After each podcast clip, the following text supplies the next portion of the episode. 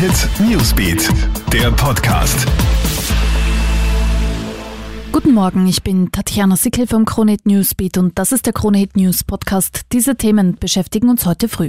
Online-Meetings sind nicht so sicher wie gedacht. Hacker verkaufen offenbar Daten von der Videotelefonie-Plattform Zoom im Netz. Eine Internetsicherheitsfirma hat im Darknet jetzt Daten von mehr als 500.000 Zoom-Accounts gefunden, inklusive Mails und Passwörter. Diese werden zum Verkauf angeboten. Manche sind aber sogar kostenlos. Das erklärt die vielen Meldungen über plötzliche pornografische Inhalte, die während der Meetings bei manchen Usern aufgetaucht sind. Ob man selbst vom Datenklau betroffen ist, kann man auf der Seite Have I Been pound.com nachprüfen.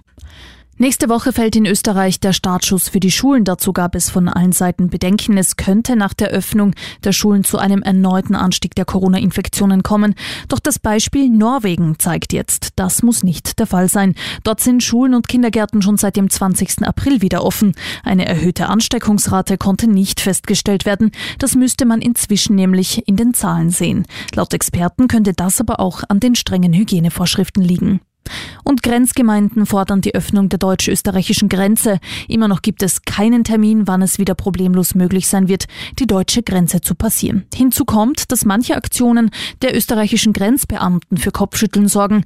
Ein Fall in Scharnitz in Tirol, zwei Innsbrucker sind dort wandern gegangen. Danach wollten sie noch rasch im bayerischen Mittenwald Lebensmittel fürs Abendessen einkaufen.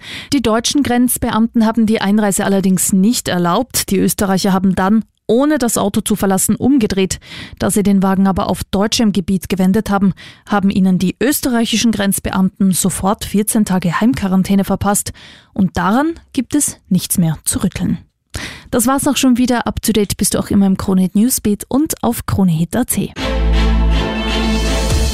Kronehit Newsbeat, der Podcast.